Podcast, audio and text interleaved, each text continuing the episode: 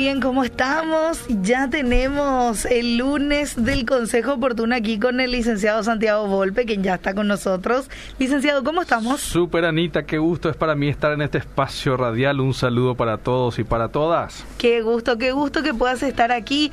Eh, se vino la lluvia, licenciado. Se vino la lluvia, sí. ¿Te gusta la lluvia, Anita? A mí me gusta mucho. Me gusta si estoy bajo techo. Sí, está, bajo techo. Porque si no estoy bajo techo, bueno, me pongo ahí. Ahí no me gusta tanto, ¿verdad? Pero, pero bueno, eh, eh, sí, sí, clima, clima lindo para pensar y hablar. Es, relajante. Sí. Es relajante, es agradable. Mm. Ok, y sí, es muy muy atractivo. Sí. Es cierto, y bueno, Y, este tema está también, eh, yo no sé si va ligado con el clima, ¿verdad? Pero el tema es la soledad. Sí. No sé cómo uno se imagina si una imagen de alguien solito este, mirando la lluvia, ¿verdad? La lluvia. ok. No sé, yo, e, esa es mi imaginación, licenciado. Sí, Sí, sí, bueno, una, sí, un, clima muy agradable puede conducirnos a meditar, mm. a querer estar solos sí, ¿verdad? con nosotros mismos. Ahora bien, mm. ya que hoy vamos a hablar de la soledad, mi querida Anita, la soledad es un estado mental. Y se habla mucho desde la psicología de la soledad emocional. Vos que estás escuchando, mi querido y mi querida, así que enganchate, envía tus mensajes, estamos para servirte. Vamos a hablar hoy sobre la soledad. Sí. La soledad es un estado mental en mm. donde se habla de la soledad emocional. Es muy distinto el querer estar solo es diferente buscar un tiempo, un momento, un periodo para pensar, para meditar, para disfrutar de estar solo, que la soledad emocional. El estar solo, el querer estar solo, generalmente se basa en un deseo personal de pasar tiempo con uno mismo.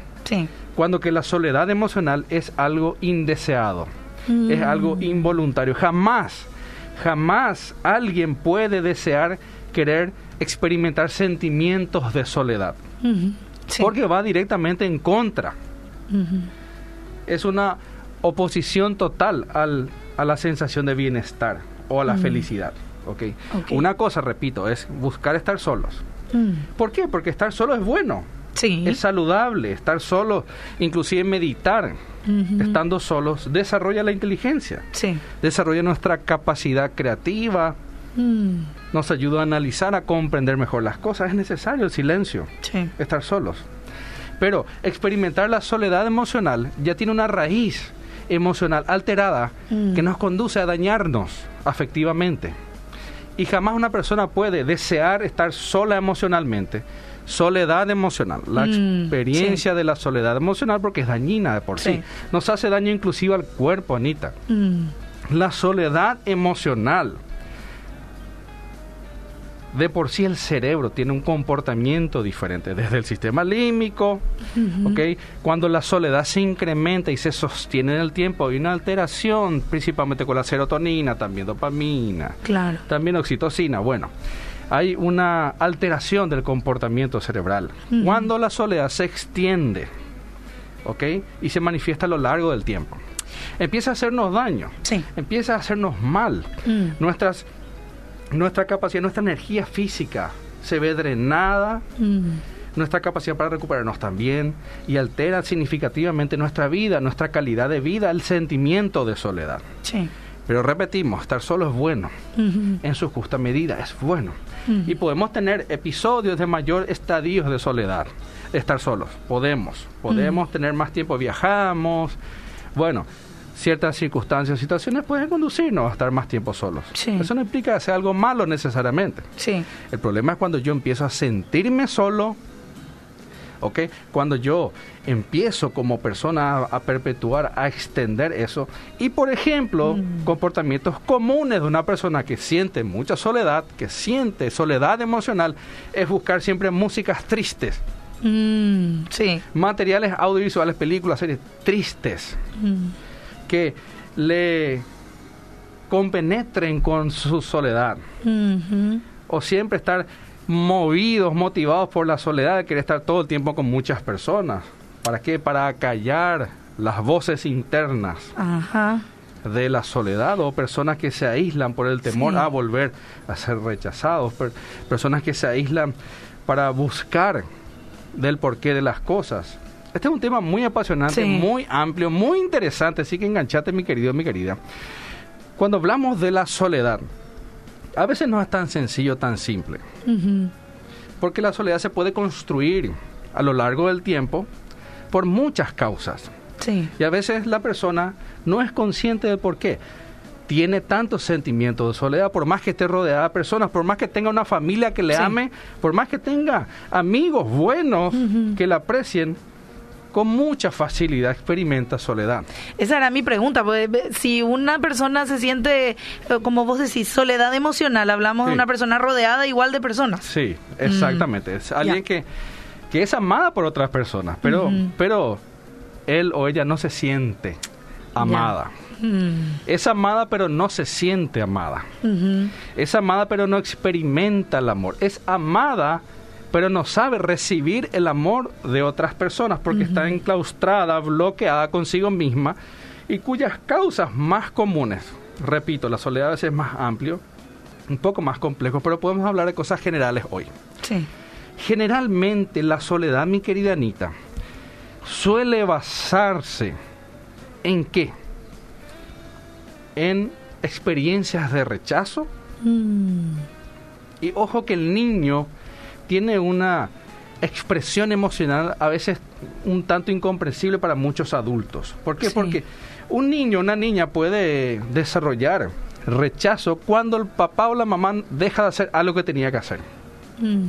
Inclusive hay casos de niños que perdieron a sus progenitores, que se enojaron con ellos porque les abandonaron, porque le abandonaron, porque esos padres abandonaron.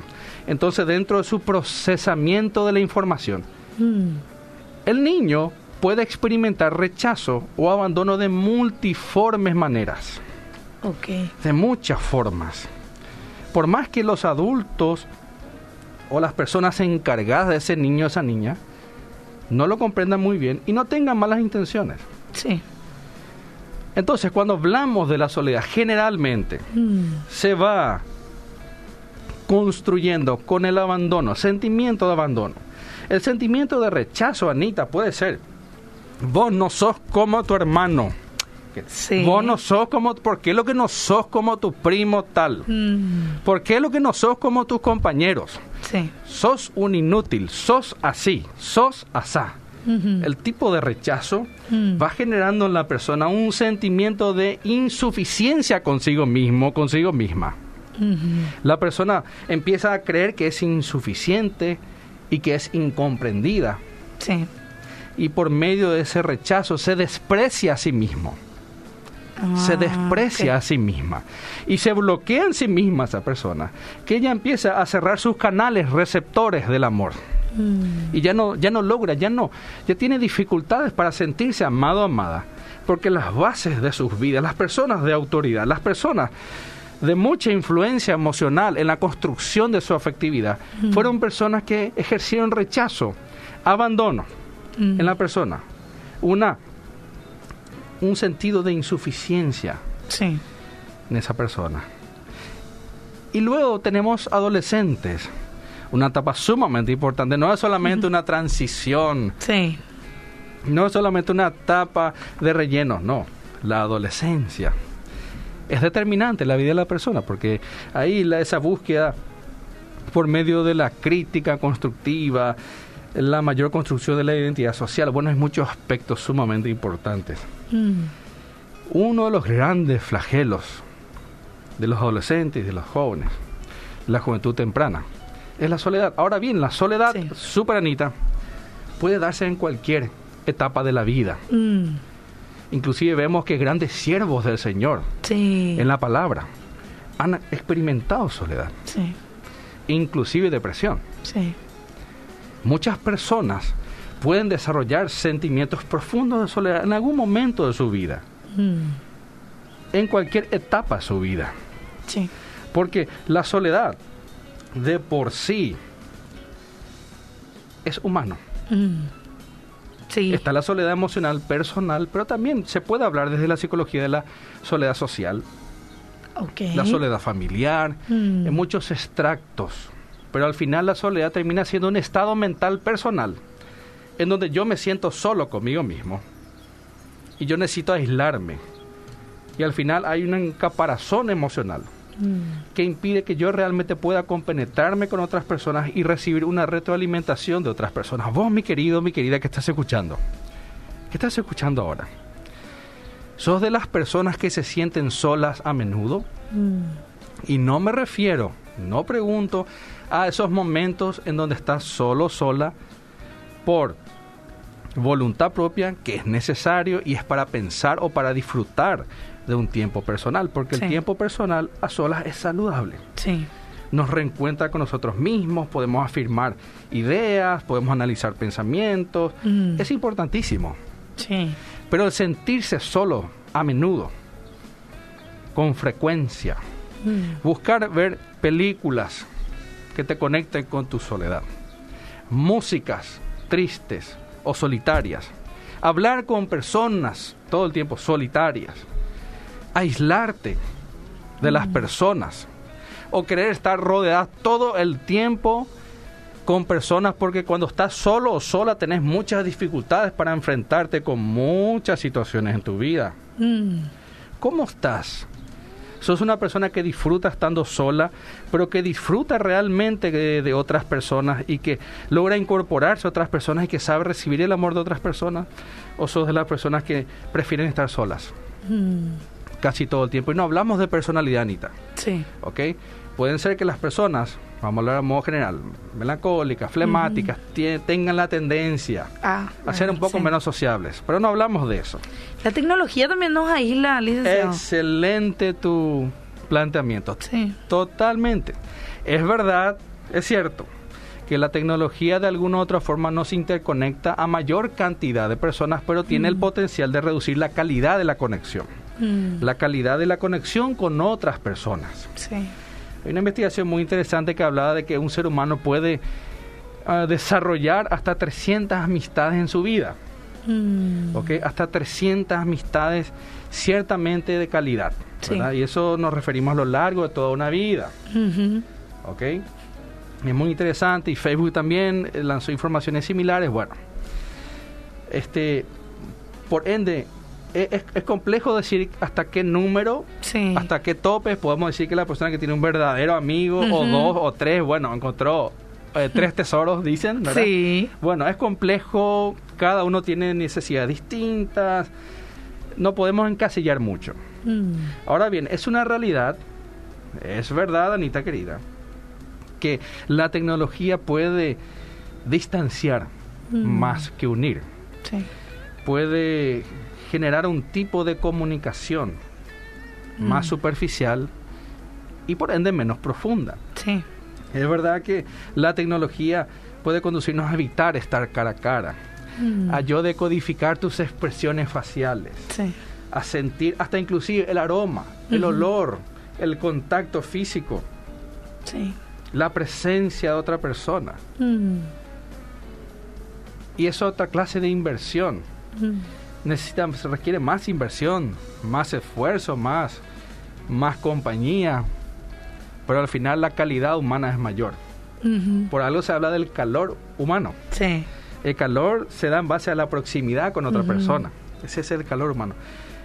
Eh, ¿Eso implica de que las redes sociales son malas? Por supuesto que no. No, claro. Obvio que no tiene aspectos sumamente positivos. Su mal uso en realidad. Eh, por supuesto. El, el, uso y el efecto que tiene la persona. Sí. Entonces, eh, las redes sociales son sumamente importantes y eso no implica que yo no pueda recibir amistad por ese medio. Eso no implica. Yo también puedo tener relaciones, puedo sostener mis relaciones de calidad por medio de las redes. Sí. Pero sin dejar el calor humano, sin dejar de lado. También es muy importante y es, es muy visible en consultorio, mi querida Anita. Mm. Es un tema eh, ciertamente sensible para muchas personas.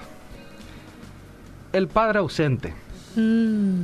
o la madre ausente. Sí. Eso es algo muy común. Es algo que se ve a menudo en consultorio. Mm. Personas con, con padres ausentes emocionalmente. Inclusive padres que vivieron toda la vida hasta que estuvo esa persona en la casa. que estuvieron cerca inclusive. Sí. Pero a la vez muy lejos. Mm. Personas ausentes emocionalmente hablando, personas con muy bajo nivel de consejos con sus hijos, mm. de muy baja compañía, de mucho distanciamiento emocional, o madres, madres en casos similares, mm. o personas quienes tuvieron la mala dicha de perder a sus padres de muy mm. jóvenes. Podemos ver que en muchas ocasiones puede arraigar, enraizar sentimientos de soledad. Ese vacío, mm. esa ausencia.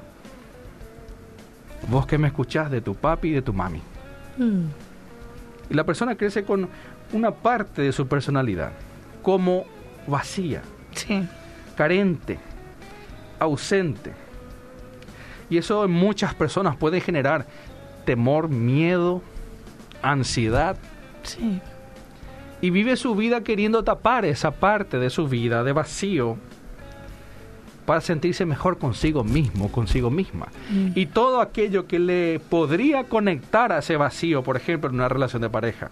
Sí. En ciertas relaciones, en el trabajo o con amigos, todo lo que le podría conectar a la experiencia de la soledad que vivió la persona. Es rechazada, a veces hasta con mm. ira, con enojo, con encierre con tristeza. Muchas veces la ausencia de un papá o de una mamá tiene un alto potencial de generar verdaderos y profundos sentimientos de soledad, mm. que no son fáciles de resolver. Yo siempre menciono que está aquella soledad que es ciertamente inicial, que no es muy profunda, que se va expresando por medio de una situación o situaciones. La soledad, Anita, la soledad emocional nunca es casualidad. Claro. Jamás la soledad emocional es casualidad. Apareció nomás porque mm. apareció, o no sé lo porque estoy así, por eso seguramente va a pasar rápido. Viene con una invitación. Algo así. No viene sola, digamos, ¿verdad? Sí. Tiene causas o raíces. Toda soledad emocional es por algo. Mm. Jamás la mente actúa por actuar, sin ningún motivo o sin, o sin ningún mecanismo adaptativo. Mm. ¿Ok? La soledad produce muchos sentimientos adaptativos, como, bueno, este, encerrarse, llenarse de personas, llenarse de actividades, eh, volverse una persona workaholic, mm. Eh, adicto a dependiente del trabajo. Hay muchas formas de buscar, suprimir, suplantar o sustituir ese sentimiento de soledad, de la mm. soledad emocional. Ahora bien, cuando hablamos de una soledad leve, que no se extiende mucho, que la persona puede manejarlo. Podríamos decir que no es un verdadero problema, pero tiene el potencial de serlo más adelante. Hmm. Ya. Ahora bien, la persona que experimenta mucha soledad hmm. y que prefiere estar sola que acompañada, que busca materiales, música, películas, series, donde se, se ensimisma en su soledad y, y vive su vida pues bien, con la funcionalidad que requiere la vida de trabajar, mucho de estudiar, pero al final están solas consigo mismas. Sí. Podemos, podríamos decir que la persona ya entró en un cuadro depresivo. Mm. Hay niveles de depresión. Sí. Depresión leve, podemos hablar de moderada, alta o grave, bueno. Pero cuando la soledad se perpetúa es el caldo de cultivo emocional perfecto para la soledad. Mm. Ahora bien, para la depresión, mejor dicho. Ahora bien, la depresión es un trastorno cerebral. Sí. Desde la neuropsicología se menciona que la depresión es algo cerebral, no es algo que está en el aire, no es que yo me imagino, no. Toda mi actividad mental tiene una base cerebral. Mm. Y toda base cerebral tiene también una actividad mental. Sí. ¿Ok? Sí. De por sí. Está íntimamente ligado al cerebro, con el sistema nervioso, con la mente. Entonces, esa soledad que ya condujo a una depresión leve, se necesita ayuda, Anita. Mm. Ayuda de otras personas. Hay personas que tienen muchos recursos en su vida, muchas estrategias, herramientas, bases sólidas como personas que logran salir. Sí. Pero una persona, vos que estás escuchando y que conoces a personas que se las ve tristes, solitarias, y que han cambiado con el tiempo. Mm. Y eso se puede ver. Acércate. Acércate, habla, interesate, preguntale cómo estás, presentate mm. amistoso, amigable. Sí. Prestale interés a lo que está viviendo, tener una apertura amplia para dar ayuda, sin juzgar, sin criticar, sin rechazar. Porque una persona que está viviendo la soledad emocional necesita ayuda. Sí. Generalmente es así. Totalmente. Y aquí apelamos súper, Anita, a la empatía. Mm. Ser más empático con otras personas, mi querido. No quiero dejar pasar lo del papá o lo de la mamá. Mm. A veces hay que perdonar. Hay que perdonar. Ese padre ausente o esa madre ausente, pues bien. No es sencillo, no es mm. sencillo reconectarse, pero sí podemos mentalmente reconectarnos a lo mejor de su imagen o de su figura. A valorar al máximo su figura, su imagen, aquello que nos dio, que construyó. A comprender el contexto de su formación y desarrollo de quién fue mi papá, quién fue mi mamá y comprender y respetar y aceptar tal cual fue, por más que no podíamos estar de acuerdo en todo. Claro. Podíamos aceptar y tener una comprensión empática hacia quién fue esa persona que ya no está. Y valorar profundamente y ser gratos, ser agradecidos con ese papá o esa mamá que ya no está. Ahora bien, cuando hablamos de formas, Anita querida, de formas que facilitan, que predisponen o que gatillan estado de soledad. Podemos hablar de una persona que enviuda. Mm, sí. ¿Ok? Muchas clases de duelos. Infidelidades mm. también pueden producir profundos sentimientos de soledad. ¿Por qué? Porque está, se enraiza. Sí. ¿Qué cosa? El rechazo, el abandono. ¿Ok? La insuficiencia, el dolor. Y uno puede tener estadios, episodios de cómo uno reacciona ante eso. Claro. Shock, negación, enojo, desintegración. Muchas mm. formas, ¿ok? Muchas maneras. Hay personas que viven enojadas con la vida, Anita, pero están deprimidas. Sí. Y expresan su vacío, su soledad, mm. por medio del enojo, por medio de la ira. Sí por medio de la agresividad, pero por dentro se sienten sumamente solas, sumamente vacías y con rasgos o raíces de depresión. Mm. En base a rechazo en su infancia, en su primera juventud o juventud temprana, heridas internas muy profundas. Bueno, la depresión es compleja, Anita, se puede construir de muchas formas. La depresión se va gestando a veces en múltiples etapas de la vida. Sí no es simple, no es sencillo, pero hay veces que podemos hablar, sí, de, situaciones generales. Claro. Que tienen mucho que ver en general con la mayoría de los casos. ¿Ok? Entonces, el, la, soledad emocional mm. es un estado interno. Y el vivir en ese estado interno de soledad es cerrarle las puertas a las personas en el entorno es cerrar las puertas a otras personas. El vivir bajo la soledad emocional es, de alguna u otra forma, hasta a veces tener miedo a nuevas relaciones, a conectarse con otras personas, a evitar que le hagan lo mismo. Es ese estado de bloqueo con uno mismo sí. que le conduce a la persona a perpetuar, a extender ese estado de soledad. Una persona no, es, no está así porque quiere, Claro. ¿Por qué lo que te encerras? ¿Por qué lo que estás así? Mm.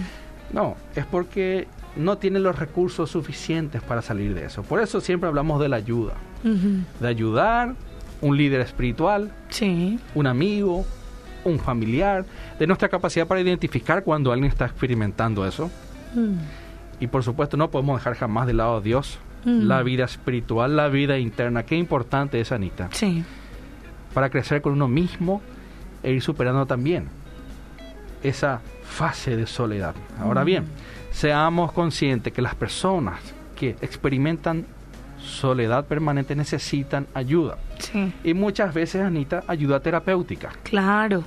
¿Ok? Busca, mi querido, mi querida, un terapeuta varón o mujer cerca de tu casa, en el sanatorio más cercano, en el consultorio más cercano. Busca ayuda, abrite, contá lo que estás viviendo, contá lo que estás pasando. No te guardes, no te quedes con eso todo el tiempo. No vivas así porque eso va a traer potencialmente mayor daño. Claro. A nivel afectivo, emocional, a nivel físico y a nivel espiritual. Una persona con baja energía, desmotivada. Ora, Anita, muchas veces tiene hasta más dificultades para buscarle a Dios. Claro. Entonces, tiende a ese profundo sentimiento de soledad a desarrollar generalmente depresión. Mm. Es, hay una conexión muy íntima allí y a, empezar a producir problemas físicos, mm. psicológicos y espirituales. Wow, eh, mucha tela por cortar todavía con este tema. Eh, mucha gente también acá diciendo yo estoy así, estoy así, así que ya saben la respuesta. Buscar ayuda, buscar un consejero amigo, eh, en la iglesia, en el hospital del barrio también, de repente es importante ir y actuar. ¿sí? Así mismo, es abrirse la capacidad mm. para expresar lo que uno siente, lo que uno está pasando, saber recibir el apoyo y la ayuda de otras personas. Sí. ¿Ok?